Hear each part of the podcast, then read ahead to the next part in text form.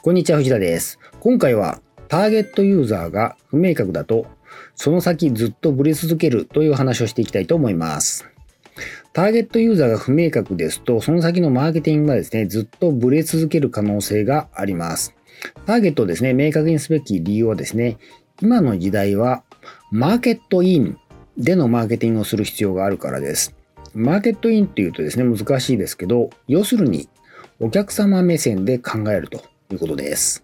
はい。今回の動画でお伝えする内容です。ターゲットインとは、ターゲットを絞り込む理由、絞り込みは手順があるので簡単。こういった順番でお伝えしていきます。私のことをご存じない方多いと思います。簡単に自己紹介させてください。サクッと1.5倍速15秒ぐらいでお伝えしますので、見てください。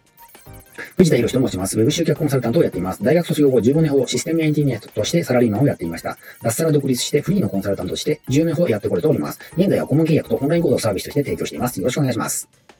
はい。マーケットインとはっていうことで、マーケットインの一般的な定義は、プロダクトアウトとは反対に、顧客の意見、ニーズを汲み取って製品開発を行うことを指すということですね。だから反対語はプロダクトアウトですね。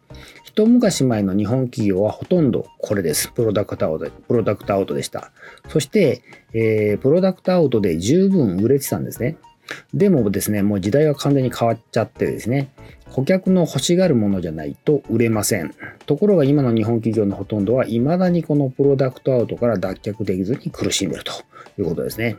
ところで、私たちのようなですね、企業系のビジネスをする場合もですね、全く同じです。自分のやりたいことをやって売れるはずがないっていうことですね。えー情報発信をする際もですね、自分の言いたいことを発信するとかありえないっていうことです。そうは言ってもですね、ついついやってしまうので、えー注意した方がいいですね。もう私もですね、自戒の念を込めて、えーそう思ってます。ちなみに私がよくですね、お伝えしているロングテール SEO でやるですね、えー検索ワードのリサーチあるんですけど、これはですね、完全なマーケットインですね。えー検索はユーザーが顧客で、え検索ワード、えユーザーが使うワードはですね、ニーズになります。ところで、このニーズをですね、汲み取るべき顧客って具体的に誰なんでしょうか？はい、ターゲットを絞り込む理由っていうことで、実はですね、ニーズを汲み取る前にターゲットを明確にする必要があります。ところがですね、ここがアバウトなことが多いんですよね。で、アバウトにですね、した方が多くの層にリーチできると思っている場合もあると思います。ただ結論としてはですね、ある一人までですね、絞り込むのがですね、おすすめなんですよね。お聞きになったことあると思うんですけど、ペルソナってやつですね。ペルソナの定義はですね、企業や商品の典型的なターゲットとなる顧客像のことですね。で、絞り込みはですね、怖がる必要は全くありません。どんなに絞り込んでもですね、その周辺にいる顧客もですね、引き寄せられてきます。でも逆に絞り込まないと、ニーズのリサーチの段階でブレるんで、私たちにとってのですね、弊害が大きいんです。はい、絞り込みは手順があるので簡単ということで、ターゲットをですね、絞り込む場合はですね、まあうーんなって考えたりですね、あるいはですね、直感的なひらめきにですね、期待したりとかですね、そういったアバウトな方法は使いません。絞り込みはですね、手順があるので、それに従ってですね、リサーチすればいいんですね。ポイントはですね、2つの変数。デモグラフィックとサイコグラフィックっていう2つの変数になります。えこのカタカナ英語を日本語にすると、デモグラフィックの方は人口統計学的な属性です。サイコグラフィックは心理的な属性です。なんか日本語にしても全然わかりやすくならないので、具体的に説明していきたいと思います。はい、まずデモグラフィック変数の方ですが、これをさらに細かい項目に細分化できます。はい、これですね。年齢、性別、世帯規模、所得、職業、学歴、住所という6つの変数ですね。まあ、これでもうなんとなくですね、デモグラフィックってどういうものかってご理解いただけたと思うんですよね。いわゆる人口統計学的って感じですね。ちなみにですね、あのデモっていうのはですね、ギリシャ語のデーモスっていう、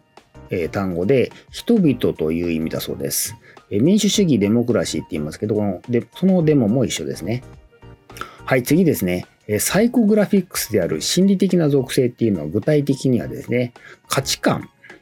ライフスタイル、性格、好みなんかのですね、いわゆる個人の思考ですね。サイコグラフィックは個人の思考です。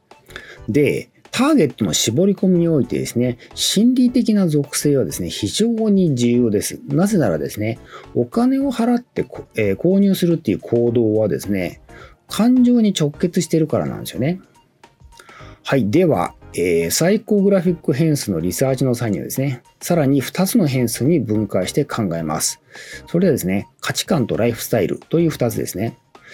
えー、価値観にはですね、すべての人間が備えているですね、えー、5つの価値観というのは、いうものがあります。え、仕事、お金、家族、人間関係、健康、この5つですね。この価値観をですね、えー、ターゲットが、あなたのビジネスのターゲットがですね、大切にしている順番に並べます。そうするとですね、その人の人物像がですね、クリアになるんですね。例えば、仕事やお金の優先度が高い人とですね、家族や人間関係の優先度が高い人とではですね、もう全く価値観がですね、異なることがですね、わかると思います。はい、次にですね、ライフスタイルの方ですね、えー、2つ、2つの切り口で、都会か田舎か、仕事か仕事以外かで分けて考えられます。いわゆる派手いわゆるですね、派手に都会でバリバリ活躍したい人か、それともですね、田舎でのんびり暮らしたい人か、ということですね。という分け方ですね。で、もう一つが、地位や評判にこだわるかですね。まあ、そんなこと全然気にしないとかっていうことですね。こういう分け方ですね。例えば、えー、釣りバカ日誌の、まあ、フィクションですけど、釣りバカ日誌の浜ちゃんはですね、これ完全に後者ですね。全然こだわらない人だと思います。このような手順でリサーチして、えー、ターゲットを絞り込んでください。そして、ペルソナゾンを明確にします。で、このターゲット像がですね、明確になった上で、マーケットインでのマーケティングのための顧客ニーズを明確にすることができるということですね。で、ターゲットが曖昧だと良くない理由の一つにですね、集客や商品開発、あるいは運用をしているとですね、私たちっていうのはですね、もう常にブレるタイミングにですね、遭遇するんですよね。まあ、ブレる、ブレる理由になるタイミングっていうのはですね、例えば、あの、突発的にですね、売り上げが上がったりとかですね、あるいはですね、逆に下がったりとかですね、あるいは契約解除が続いたりとかですね、えー、お金はですね、感情の増幅期って言われますので、感情が動くとですね、よからぬ行動しがちなのが人間なんですね。そういった際にターゲットが明確になってると、マーケティングのブレっていうのがですね、えー、防げるようになるんですね。またですね、それ以外のですね、絞り込みのメリットとしてはですね、ターゲットが明確ですと、日々のマーケティングのためのですね、情報発信のネタ不足にですね、陥りません。えー、人の悩みっていうのはですね、尽きることありませんから、常にターゲットがですね、悩んでいることを想像していればですね、それを解決する情報を発信してあげればいいからなんですね。ですから、えー、情報不足には、情報、ネタ切れにはですね、陥らないっていうことになります。はい、副業への一言っていうことで、従業員マインドから起業家マインドへ脱却するための最初の難関はですね、顧客目線を持つことです。顧客目線ですね。従業員の頃はですね、上司目線とかですね、会社目線とかですね、自分のためとかですね、そういう、そういうものだったんで、内向きのですね、目線だったわけですね。この方向が180度変わって外向き目線に変わるわけなんで、まあ、口で言うほどですね、簡単じゃないんですよね。脱却するためにはある程度時間がかかります。で、えー、おすすめの方法としてはですね、えー、本編でも言いましたけど、ロングテール SEO でのですね、ブログ集客の作業をですね、続けるのがおすすめです。検索ワードがお客さんの悩みであって、各記事がその悩みを解決する内容になります。もうまさに顧客目線目線なんですよね。これがですね、私がですね、ブログ集客はコツコツ行うといいですよってお勧めしている理由の一つになります。はい、今回は以上です。